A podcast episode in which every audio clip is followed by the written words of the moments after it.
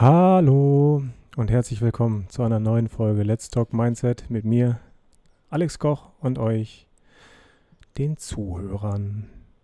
Ja, lange ist es her, dass ich mich das letzte Mal bei euch gemeldet habe und dafür gab es einige Gründe. Ich bin langsam auf dem Weg der Besserung. Ähm, nicht nur was meine Knie angeht, darüber sprechen wir vielleicht später noch ein bisschen, aber eher, wenn es um meinen Kopf geht. Wahrscheinlich wird das auch mit die unangenehmste Folge, die ich je in meinem Leben aufgenommen habe. Ich habe vorhin mal gecheckt, ich habe schon einige Folgen aufgenommen, aber ich glaube, so detailliert habe ich noch nie darüber gesprochen. Warum ich mich jetzt melde bei euch, hat mehrere Gründe. Erstens habe ich jetzt endlich mal ähm, die Energie gefunden, nicht die Zeit. Die Zeit hatte ich vorher schon, aber ich habe die Energie nicht dafür gehabt. Klingt ein bisschen komisch, aber ich habe das, glaube ich, schon mal in diesem Podcast erwähnt. Ich würde ganz gerne über Mindset-Themen sprechen und mit vollster Überzeugung darüber sprechen, weil andernfalls macht das keinen Sinn. Ich finde es nicht authentisch, ich finde es nicht gut, euch Tipps in Situationen und in Lebenslagen zu geben, in denen ich gerade versage. Und das ist die letzten Monate extrem passiert. Ich hatte viele Lebenssituationen, wo ich persönlich, menschlich extrem versagt habe.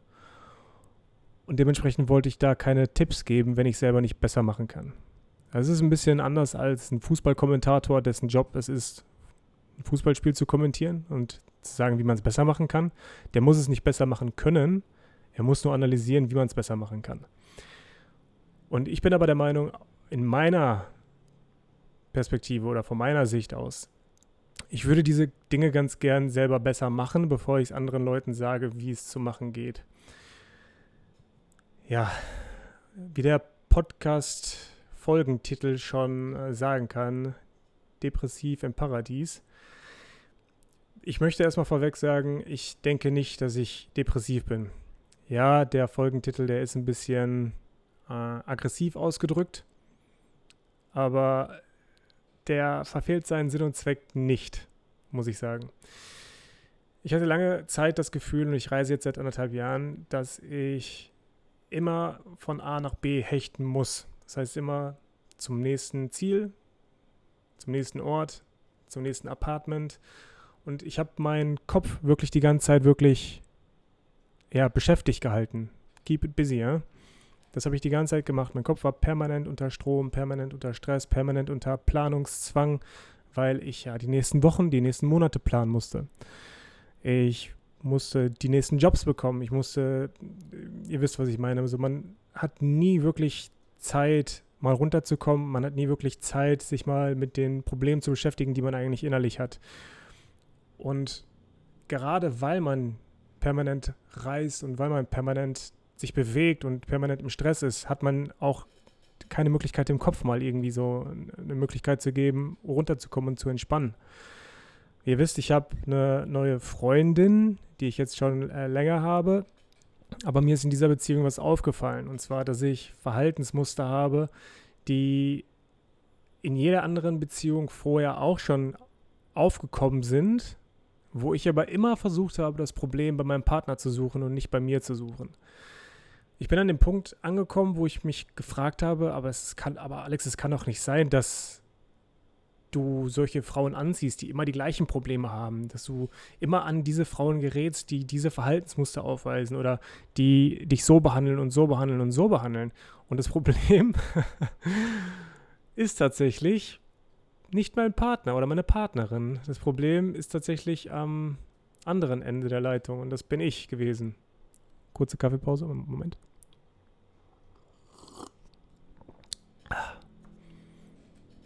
Also, ich habe Verhaltensmuster, die ich aus meiner Kindheit habe. Warum habe ich diese Verhaltensmuster? Ihr müsst euch das Ganze so vorstellen. Ihr geht in eine Schule und ihr habt nichts mit Mathematik zu tun. Ihr könnt nicht 1 plus 1 rechnen, ihr wisst gar nicht, was das ist. Jetzt habt ihr vorne einen Lehrer, der erklärt euch, das ist Mathematik, so funktioniert Mathematik und ich begleite dich auf dem Weg hin, Mathematik zu lernen. Das gleiche gilt es aber auch, wenn es um Beziehungen geht.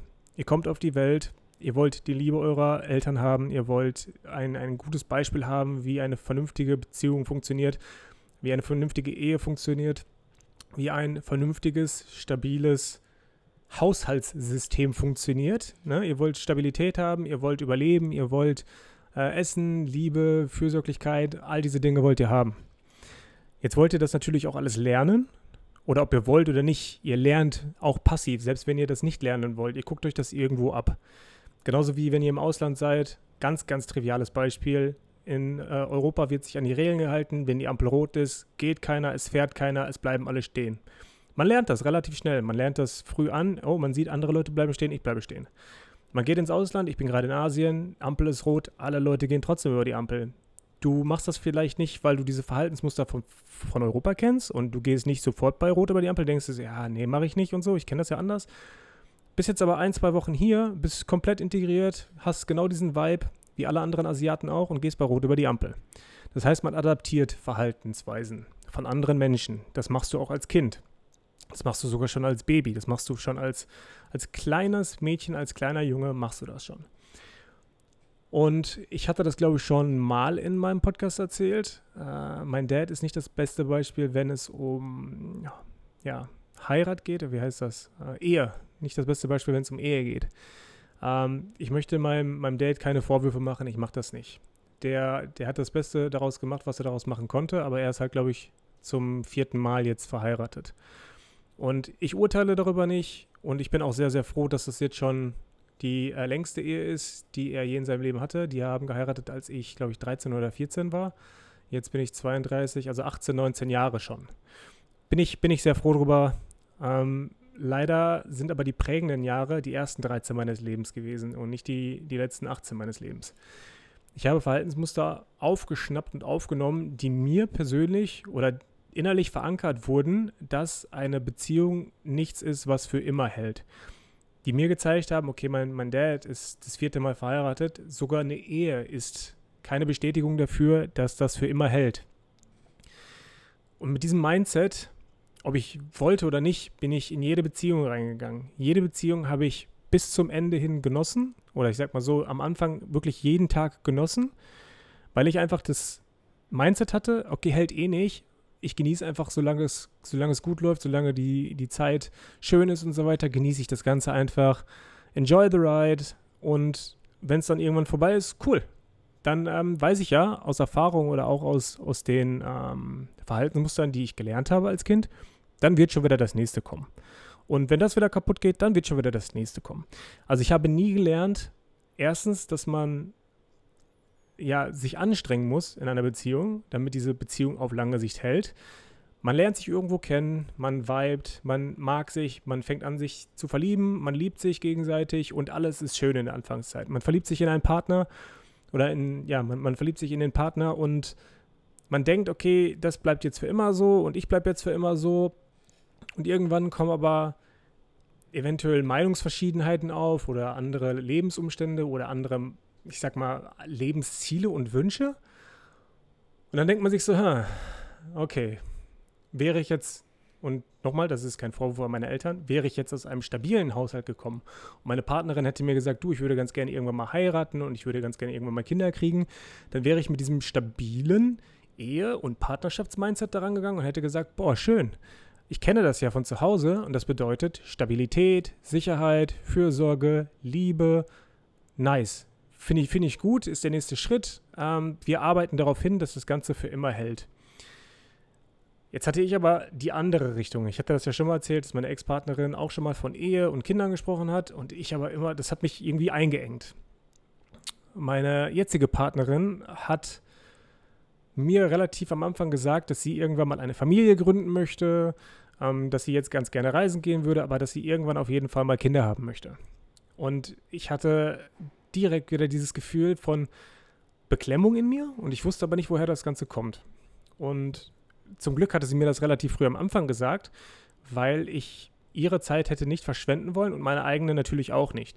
Wie gesagt, in der letzten Beziehung, ich habe ich habe immer, hab immer gesagt, weiß ich doch nicht, weiß ich doch jetzt noch nicht. Nein, ich, ich weiß nicht, ob ich irgendwann mal Kinder haben möchte. Und ich wusste aber zu diesem Zeitpunkt nicht, warum ich nicht wusste, warum ich das nicht sagen kann. Ich, also, ne, wenn du jemanden fragst, normalerweise ist die Antwort klipp und klar ja oder klipp und klar nein. Und ich habe ja gesagt, ich habe ja das auch damals klipp und klar gesagt, ich, ich, ich kann das dir nicht sagen, ich weiß es jetzt gerade nicht. Und dann hatte ich ihr aber angeboten, du, ich werde mir mal drei, vier Tage nehmen, um das mal zu reflektieren, warum ich eigentlich gar nicht sagen kann, ob ich Kinder haben möchte oder nicht. Ich möchte mal wirklich drei, vier Tage für mich sein, mich zurückziehen und mit meinen Gedanken alleine sein und wirklich mal tiefer graben und immer wieder fragen, warum, warum, warum, warum, warum. Nicht auf die gleiche Frage oder nicht auf das gleiche Thema, sondern auf verschiedene Themen. Alex, warum hast du dir noch nie den Gedanken darüber gemacht, Kinder haben zu wollen? Antwort darauf, ich hatte bislang nie äh, eine Partnerin, wo ich gesagt hätte, ja, das sollte oder könnte die Mutter meiner Kinder werden. Hatte ich bislang noch nicht. So, ist diese Frau, Freundin, die ich jetzt an meiner Seite habe, ist das ein Mensch, wo ich sagen würde, das kann definitiv die Mutter meiner Kinder sein? Ist diese Frau fürsorglich? Verteilt sie genügend Liebe? Hat sie das richtige Mindset? Ist sie erfolgreich? Alles kann ich mit Ja beantworten. So, Schon mal super. Zweitens ist, warum zweifle ich daran, ob ich Kinder haben möchte oder nicht? Kann ja nicht nur an meinem Partner liegen. Das nächste ist, ich habe gesehen, wie ich groß geworden bin. Ich habe gesehen, wie meine Schwester groß geworden ist. Ich habe gesehen, wie meine Mutter zu uns war. Ich habe gesehen, wie mein Vater zu uns war. Ich habe gesehen, was das alles für Narben hinterlassen hat. Und darüber sprechen wir gleich nochmal. Darauf kommen wir gleich nochmal zurück. Und dementsprechend hatte ich wirklich Panik. Und das war eher so, dass ich gesagt habe, ich möchte nicht, dass das meinem Kind passiert, weil ich genau weiß, welche Schäden das hinterlassen hat.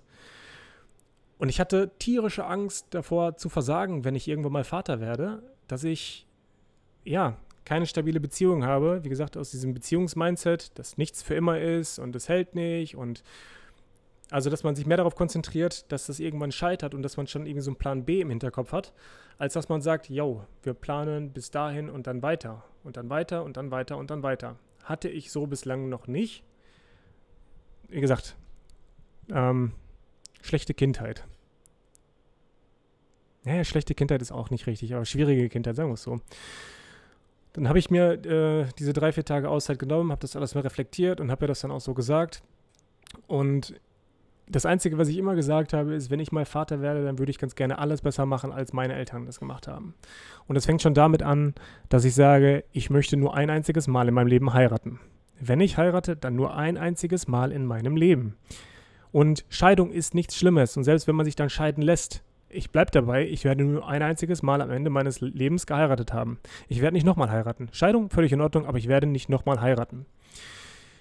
Genauso ist das mit Kindern, ich möchte, wenn ich Kinder kriege, nur mit einem einzigen Menschen und nicht mit mehreren. Also mein, mein, mein Dad hat zum Glück auch nur äh, ja, Kinder mit, mit einer Partnerin. Das muss man ja, da muss man ja schon mal wirklich, da muss man ja wirklich schon mal sagen, das hat aber dann doch ganz gut gemacht. Nein, Spaß.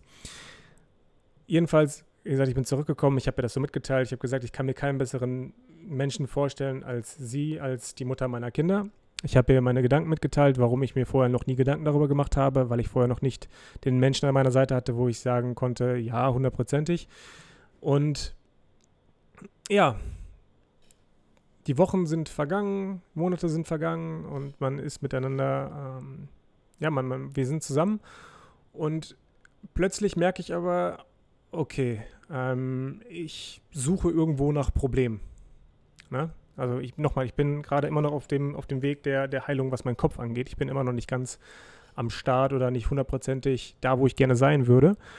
Aber mein Kopf hat mir irgendwann signalisiert, oh, das läuft gerade alles zu gut. Ihr kennt dieses Sprichwort, das ist zu, zu schön, um wahr zu sein. Und genau diesen Streich hat mir mein Kopf auch die ganze Zeit gespielt. Das ist zu schön, um wahr zu sein. Das ist nur die Ruhe vor dem Sturm. Und plötzlich ist man so ein bisschen aufmerksamer, weil man ja sowieso sein ganzes Leben schon skeptisch war, weil man ja sowieso das ganze Leben schon nicht so wirklich Vertrauen in das alles hatte, in dieses ganze äh, System, wenn es um, um Liebe und Heirat geht und keine Ahnung was. Man hatte ja noch nie so wirklich das Vertrauen darin, weil man es halt auch nicht kennengelernt hat. Und dann fängt dein Kopf dir an, Streiche zu spielen im Sinne von, ah, ich, ich sehe Zeichen von, die Liebe lässt nach, ähm, vielleicht hat sie jemand anderes, vielleicht schreibt sie mit jemand anderem, vielleicht hat, sucht sie Kontakt zu jemand anderem, vielleicht will sie das ja gar nicht, vielleicht hat man ja unterschiedliche Ziele. Das heißt, der Kopf, der konzentriert sich nicht darauf, ey, lass mal nach Lösungen finden, lass mal Kommunikation herstellen, lass mal äh, offen über alles sprechen, sondern der Kopf sagt dir, oh, da sehe ich ein Zeichen und das ist genau so. Und darauf basierend, was dein Kopf dir sagt, verhältst du dich auch deinem Partner gegenüber auf einmal. Und ich habe da meine Freundin nicht, nicht oder sage ich mal meine Freundinnen, die ich im Leben hatte, nicht sonderlich gut behandelt. Ähm, ich habe, wie gesagt, nach, nach Pro Problemen gesucht, wo gar keine waren, habe dann Anschuldigungen gemacht, völlig unnötigerweise, habe dann überlegt, okay, macht ihr das jetzt, um, um mir zu schaden? Macht ihr das jetzt wirklich mit, mit Absicht, damit ich mich darüber aufrege? Aber ich versuche gerade irgendwie ein Beispiel zu, zu finden, damit das für euch ein bisschen nahbarer ist. Aber das sind so Dinge wie, okay, sie steht morgens auf und sie benutzt die Türklinke nicht, sondern zieht die Tür einfach zu. Das weckt mich auf und ich ner also es, es nervt mich einfach schon. Und das ist aber nicht die Tatsache, dass sie die Tür zumacht und es ein bisschen lauter ist, sondern ist die Tatsache, dass mein Kopf mir sagt, boah, die nimmt gar keine Rücksicht auf mich. Das hat die mit Absicht gemacht. Ähm, die denkt nur an sich selbst, die ist total ähm, selbstverliebt, keine Ahnung was. Und solche Sachen, solche Situationen waren das, wo ich mich dann total reingesteigert habe. Natürlich konnte ich danach nicht weiter schlafen, weil für mich war das alles, ah, dieser Mensch, der denkt nur an sich. Mhm, typisch. Und so ging das in jeder einzigen, oder äh, einzigen, in jeder einzelnen Beziehung, die ich bislang hatte, ging das so oder so ähnlich vonstatten. Und ich habe dann auf einmal Probleme gesucht, die Probleme endeten in Streits. Und ich habe letztens was ganz, ganz Schönes gelesen. Solange man länger als zwei Minuten über etwas streitet, streitet man schon gar nicht mehr über die Situation, sondern man streitet über die Beziehung. Und das ist so wahr, weil dieses Tür zu ziehen, ich hätte einfach sagen können, boah, kannst du beim nächsten Mal bitte die Türklinke benutzen? Ja, sorry, dass ich dich geweckt habe. Vorbei. Oder so wie ich das gemacht habe, boah, kannst du mal bitte die Türklinke zumachen? Ja, klar, mache ich beim nächsten Mal. Ja, machst du eh nicht. Doch, mache ich. Was ist denn jetzt dein Problem? Ich habe gar kein Problem, aber ich glaube, du machst das wirklich mit Absicht. So, man steigert sich da komplett rein. Man lässt diese Situation nicht einfach links liegen oder man lässt sie nicht geschehen, sondern man macht daraus ein Riesending, obwohl es überhaupt nicht notwendig ist. Und ich war so einer. Oder bin so einer muss ich ja auch traurigerweise sagen. Ich, ich bin so ein Mensch, der sich da extrem reingesteigert hat, der in, in allem nach Bedeutung gesucht hat und egal was passiert ist, egal ob man mir auf den Fuß getreten ist, ähm, etwas lauter war, das Licht nicht rechtzeitig ausgemacht hat, Musik gehört hat neben mir, obwohl ich gerade ein Gespräch anfangen wollte oder so. Ich habe überall darin was Negatives gesehen, mir gegenüber. Und das kam jedes Mal in jeder Beziehung, kam das nach ein paar Monaten manchmal sogar nach einem Jahr erst, kam das, kam das an die Oberfläche von mir, dieses Verhalten. Ne? Und man musste sich dann auch immer fragen, ja, warum nervt mich das jetzt? Ja, weil ich denke, sie macht das mit Absicht. Warum denke ich, dass sie das mit Absicht macht? Weil sie nur an sich denkt. Nein, das ist eine Behauptung. Sie denkt nicht nur an sich. Vielleicht hat sie einfach überhaupt nicht darüber nachgedacht oder sie war gerade in Gedanken oder sonst was. Es gibt tausend Gründe und Möglichkeiten, warum ein Mensch sich verhält, wie er sich verhält. Aber ich habe immer das Negative mir gegenüber gesehen. Absolut katastrophal. Und das ging dann so weit, dass man sich wirklich in diese Streits hereingesteigert hat, äh, hineingesteigert, herein, weiß ich jetzt nicht, hineingesteigert hat und dass wirklich dann die Fetzen geflogen sind, Türen wurden geknallt und für mich, und das ist jetzt das ganz, ganz Traurige daran, hat sich das normal angefühlt. Dieses Instabile, dieses Streiten, was ich von früher kannte, von zu Hause. Dieses, es ist zu schön, um wahr zu sein, weil ich keine langen Perioden auf, also von, von Monaten, Wochen hatte, wo kein Streit da gewesen ist, sondern es gab jede Woche Streit zu Hause. Für mich war das Normalität. Und auf einmal habe ich auch Streit in meinen Beziehungen. Für mich war das dann Normalität. Und wenn es dann irgendwie zwei, drei Wochen mal wieder gut ging, war das für mich unnormal. Und ich habe wieder nach diesen Signalen gesucht oder nach, nach Chaos gesucht und wollte Chaos verbreiten, damit es wieder Stress gibt, damit ich mich wieder normal fühle damit ich wieder denke, ey, das ist eine ganz normale Beziehung. Stabilität hieß für mich unnormal. Und das ist so krass, weil es ist, muss ich sagen, nicht mein Verdienst, dass ich darauf gekommen bin, dass das alles so war, sondern der Verdienst meiner Freundin. Sie ist ein sehr, sehr harmonischer Mensch. Sie ist ein sehr, sehr lieber, ähm, wirklich ein sehr, sehr lieber, gutherziger, schöner Mensch von innen muss ich, muss ich wirklich sagen, und ich bin so froh, dass ich sie habe. Die ist darauf gekommen, dass da irgendwelche Kindheitstrauma sein müssen, weil andernfalls würde ich mich nicht so verhalten, wie ich mich verhalte. Und sie ist da mit einer Menge Empathie rangegangen und wirklich nicht mit, ähm, ja, mit, mit einem hohen Ego rangegangen. Weil stell dich mal vor, da ist jemand, der beschuldigt euch permanent, ihr macht das aus diesen Gründen, aus diesen Gründen, aus diesen Gründen. Und das sind aber nie eure Gründe, warum ihr das macht. Und ihr müsst euch permanent rechtfertigen. Und ihr müsst euch permanent verteidigen. Und ihr müsst euch permanent damit auseinandersetzen und streiten mit eurem Partner, den ihr eigentlich liebt, obwohl ihr gar keine schlechten Intentionen habt. Und sie hat das Ego da so gut rausgenommen und hat das alles beiseite geschoben und hat er recherchiert, wie, woher kommt das? Also, ne, wo, woher kommt das, dass ich so Zweifel habe? Woher kommt das, dass ich Chaos brauche? Woher kommt das, dass ich Vertrauensprobleme habe? Woher kommt das, dass ich Verlustängste habe? Woher kommt das alles? Und sie hat da sehr, sehr viel ähm, Recherche betrieben und hat mir sehr, sehr viele Quellen geschickt. Also auch mit, mit Verhaltenstherapien und aber auch mit Verhaltensforschungen. Und jetzt hätte ich natürlich in, in meiner Situation hätte ich das natürlich auch mit einem hohen Ego annehmen können und sagen können, ach, guck mal, du denkst, ich bin psychisch krank oder was willst du mir jetzt sagen?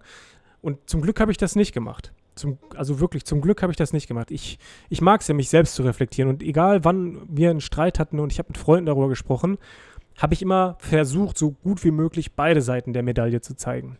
Ich habe so gut wie möglich versucht, ey, guck mal, hier war ich ein Arschloch und deswegen hat sie so reagiert und nicht nur gesagt, guck mal, sie hat da das ge gemacht und gesagt, ähm, ich weiß gar nicht, woher das kommt. Nee, ich wusste, ich wusste jedes Mal danach, weil ich mich sehr gerne selbst reflektiere, dass ich da irgendwie abgefuckt habe. Dass ich da auf jeden Fall Scheiße gebaut habe.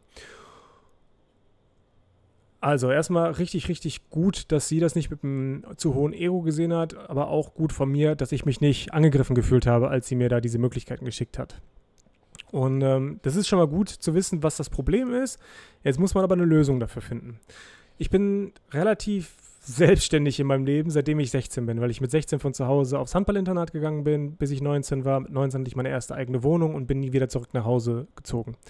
Jetzt hatte ich also nur drei Jahre mit Stabilität zu Hause. Ne? Wie gesagt, das ist die, die gleiche Frau, als ich 13 war oder zwischen 13 und 16, mit der mein Vater jetzt verheiratet ist. Das heißt, ich hatte wirklich nur drei Jahre Stabilität in meinem Leben und für mich, das war zu wenig, um zu etablieren, was normal ist oder was nicht normal ist. Bin dann ausgezogen mit 16, mit 19, äh, erst eigene Wohnung und egal welche Freundin ich hatte, nach ein paar Monaten musste ich Chaos suchen, weil ich kenne das nur so und das ist normal, dass man Chaos hat, obwohl man es gar nicht will und so weiter. Man sagt der Freundin, dass sie, dass, dass sie gehen soll, aber man will gar nicht, dass sie geht. Und wie gesagt, mit dieser Frau ist das jetzt auch wieder passiert. Glücklicherweise hat sie das große Ganze gesehen, hat reflektiert und hat mir das dann gesagt. Nochmal, ich bin, also warum ich sage, dass ich selbstständig bin, seitdem ich 16 bin. Ich habe versucht, alle Probleme in meinem Leben selbst zu lösen. Das heißt, ich hatte kein Geld, okay, ich habe mehr gearbeitet. Ich hatte kein Fortbewegungsmittel, okay, ich habe mir, ich, ich habe halt immer nach Lösungen gesucht. Ich habe immer und immer und immer nach Lösungen gesucht. Aber irgendwann, gerade was so die Verhaltensmuster angeht, denkt man sich so, ja, aber ich, ich, muss doch gar keine Lösung für mich finden. Die anderen sind doch das Problem. Hä, die sollten Lösungen für sich finden absolut, absolut falscher, falscher Ansatz. Und dann hatte sie mir eines Tages ein, ein Video geschickt, wo ich glaube, eine Therapeutin drin sitzt und über BPD redet. Uh, Borderline Personality Disorder. Also Borderline-Syndrom. Und ich habe ihr zurückgeantwortet, ich so, ey, kennst du die irgendwie? Habt ihr euch abgesprochen oder warum spricht die, also warum beschreibt die genau mein Verhalten?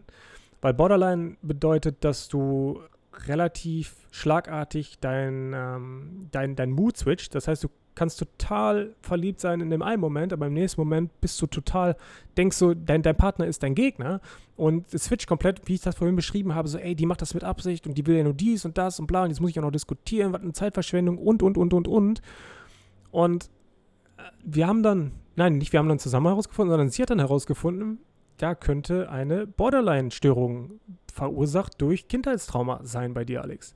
Und nochmal, die, meine Freundin hat nie versucht, mich zu therapieren. Meine Freundin hat nie versucht, irgendwelche Probleme, die, die sie persönlich hat, von sich wegzuschieben und alles auf mich zu schieben. Das hat sie nicht gemacht, sondern sie hat wirklich versucht, das Große und Ganze zu sehen. Sie hat auch gesagt, guck mal hier, Alex, wenn ich mich so verhalte, so wie du sagst, und das, das stört dich, wenn ich mich so verhalte, das kommt daher. Ich werde daran arbeiten, aber lass uns bitte auch über deine Probleme sprechen. Du bist kein perfekter Mensch und es gibt keinen perfekten Menschen. Ich bin auch nicht perfekt, aber man kann an diesen Dingen arbeiten. Und ich habe aber nie gesehen, dass meine Verhaltensweisen irgendwelche Probleme sind, sondern ich habe immer gedacht, ja, das ist, das, das so denken doch alle normalen Menschen oder nicht, weil das war meine Normalität früher. Jedenfalls hatte sie mir dann diese BPD, Borderline-Videos geschickt und je mehr ich mich damit befasst habe, desto Schlechter habe ich mich ehrlich gesagt gefühlt im, im ersten Moment, weil ich mir dachte, boah, scheiße, das, das ist genau das, was ich fühle, was ich denke, wie ich mich verhalte. Und dann habe ich natürlich selbstständig wie ich bin, auch ganz viel Research gemacht und ich glaube, ich habe ungefähr 2000 Mal gegoogelt, BPD selbst behandeln. Und es gibt keinen vernünftigen und nachhaltigen Weg, das selbst zu behandeln, weil ich das ja ganz gerne mache. Ne? Ich bin ja selbstständig und so, erwachsener Mann und ja, ahu, wir bauen Häuser und so und wir pflanzen Bäume und so ein Scheiß. So ein Scheiß. Und ähm, das Einzige, was mir übrig geblieben ist, ist mir einen Therapeuten zu suchen, mit dem ich darüber reden kann, damit ich Lösungen und Mittel finde, damit ich meine Borderline Personality Disorder in den Griff kriegen kann. Und so schließt sich der Kreis. Warum bin ich heute auf dem Weg der Besserung? Ich habe meine Therapie angefangen. Ich bin alleine in Thailand. Ich habe so lange nach einem stabilen Ort gesucht, wo ich mit der Therapie anfangen kann. Und ich habe so häufig Ausreden gesucht und Gründe und keine Ahnung was. Ähm, ja, gesucht oder äh, entwickelt oder sogar erfunden teilweise, damit ich das so lange wie möglich aufschieben kann. Ich wollte damit schon vor vier Monaten angefangen haben mit meiner Therapie. Hab dann aber gesagt, ja gut, jetzt bin ich in keinem stabilen Surrounding und wir reisen in einer Woche wieder, ich kann das jetzt nicht machen. Dann habe ich gesagt, ja, hier ist das Internet zu schlecht, hier kann ich meine äh, Therapie nicht anfangen, weil es eine Online-Therapie ist. Dann habe ich gesagt, ja, geht nicht, weil ich muss mich jetzt auf meine Arbeit konzentrieren. Also ich habe diese ganzen Ausreden gefunden und irgendwann habe ich mich halt auch gefragt, Alex, warum suchst du eigentlich gerade permanent nach Ausreden? Und der Grund dafür ist einfach, dass ich Angst hatte. Ich hatte Angst, mich wirklich mit meinem Kindheitstrauma zu beschäftigen. Ich hatte Angst davor, mich meinen eigenen Problemen zu stellen. Ich hatte Angst, Schwäche zu zeigen. Und ich möchte euch hiermit sagen, es ist keine Schwäche, sich Therapie oder einen Therapeuten zu suchen. Ähm, es ist keine Schwäche, es ist eine Stärke. Ich hatte Panik davor, das Ganze anzufangen, weil ich nicht so tief graben und wühlen wollte. Jetzt habe ich es gemacht, ich habe endlich angefangen. Boah, ey, und es ist eine Last, die einem vom Herzen fällt. Es ist der, der erste Schritt in die richtige Richtung. Ich sage, ich bin noch lange nicht da, wo ich gerne sein würde, aber es war absolut wichtig, dass ich jetzt mal in Thailand an einem Ort bin. Ich habe mich am Anfang über Koh Lanta total aufgeregt, weil hier ist nichts los und ruhig und aber genau das ist das, was ich gebraucht habe. Stabilität, mal ein, ein Zimmer mit vernünftigem Internet, mit keine Ahnung, sehr, sehr spartanisch eigentlich, aber ich fühle mich hier pudelwohl. Ich habe meine Therapie hier angefangen in diesem Raum. Ich gehe an den Strand, ich meditiere, ich mache Eisbaden, ich gehe zum Sport täglich. Ich rede momentan nicht mit vielen Menschen, weil ich ganz gerne für mich bin jetzt gerade, weil ich das Ganze erstmal sacken lassen muss, verarbeiten muss. Ähm, ich habe Freunde, die sind auch gerade in Thailand. Ich habe nicht das Bedürfnis, dass ich mich mit denen treffen möchte, weil ich mir denke, ja, aber der, der Aufwand, dass man an den Ort geht, wo man sich dann trifft, dann verbringt man Zeit und man muss wieder zurückgehen, das, ja, das macht mir alles gerade so ein bisschen einen Strich durch meine Therapierechnung. Und ich, ich will das gerade nicht. Ich muss wirklich gerade den unkomfortablen Weg gehen, damit ich danach wirklich ein komfortables Leben wieder haben und führen kann. Stabilität, Sicherheit, Fürsorglichkeit, Geborgenheit, Liebe, die ich dann auch wieder ausstrahlen kann, weil ich wieder anfange, mich selbst zu lieben. Also was ist gerade wirklich Priorität Nummer eins. Ja, depressiv im Paradies. Anderthalb Jahre reise ich jetzt und ich dachte immer, ja, der nächste Ort, der wird super schön und dann, dann wird es wieder gut. Und auch gerade mit meiner Freundin die ganze Zeit am Reisen gewesen und gesagt, ja, nee, aber an, an dem Ort wird es dann besser und an dem Ort wird es dann besser. Nein, der Ort bestimmt nicht, in was für einem mentalen Zustand du gerade bist. Zumindest nicht zu 100 Prozent. Du kannst wirklich am schönsten Ort dieser Welt sein und trotzdem geht es dir absolut schlecht. Du kannst das schönste Leben führen nach außen hin und trotzdem geht es dir innerlich nicht gut. Du kannst am Strand sitzen und trotzdem konzentrierst du dich eher auf den Müll, der da rumliegt, als auf das glasklare blaue Wasser. Diese Probleme, die werden dich verfolgen, egal wohin du gehst. Also setz dich hin und arbeite daran und schaff diese Probleme aus dem Weg. Das ist das Einzige, was du machen kannst. Und das ist das Einzige, was ich gerade mache und machen werde und machen muss. Ziemlich diepe Folge, sehr, sehr viel Background-Information, sehr, sehr persönliche Folge. Ah, tat gut, mal mit euch darüber zu quatschen. Ich freue mich wie immer über Feedback von euch. Falls ihr auch gerade in der Situation seid, dass ihr vielleicht überreagiert in Situationen, wo es eigentlich gar keinen Grund dafür gibt, fragt euch mal, warum ihr überreagiert. Falls ihr einen Partner habt, wo ihr seht, ey, der, der switcht von dem liebevollsten Mensch, zu einem hasserfüllten Mensch, und nicht hasserfüllt, aber zu einem Menschen, der mich als seinen Gegner sieht, hinterfragt das Ganze mal. Versucht mal nach dem Warum zu fragen und tiefer zu graben und zu gucken, wo das Ganze herkommt. Es hat mir übertrieben geholfen und ich bin jetzt 32 Jahre alt. Es hat gedauert, bis ich 30 war, um meiner Mutter zu vergeben. Es hat gedauert, bis ich 32 geworden bin, oder jetzt, wo ich 32 bin, 31, 32, um zu verstehen, woher meine Verhaltensmuster kommen. Und zu verstehen, wenn ich daran nicht arbeite, dann werde ich mein Leben lang Menschen verscheuchen und vor den Kopf stoßen. Fragt euch das mal wirklich, falls ihr so seid oder ihr jemanden in eurem Umfeld habt, ob ihr wirklich so sein wollt oder ob ihr die Menschen in eurem Umfeld so haben wollt. Und wenn nicht, dann versucht man nicht den einfachen Weg zu gehen und diese Leute links liegen zu lassen und einen Bogen um die zu machen, sondern versucht den einfach mal versucht das Gespräch zu suchen und denen zu sagen, hey, es, es gibt Lösungen für alles. Und eine Therapie bedeutet nicht, dass du geisteskrank bist, dass du wahnsinnig bist, dass, keine Ahnung, das ist keine Schwäche. Das ist ehrlich gesagt, das ist was Gutes. Ich wünsche euch einen schönen Sonntag. Ich hoffe, ihr macht was draus. Hab euch lieb, liebe Grüße aus Thailand. Ich, ja, wie gesagt, schreibt mir gerne mal, wie ihr die Folge fandet oder ob ihr gerne Updates wollt zum Thema Therapie. Bis bald.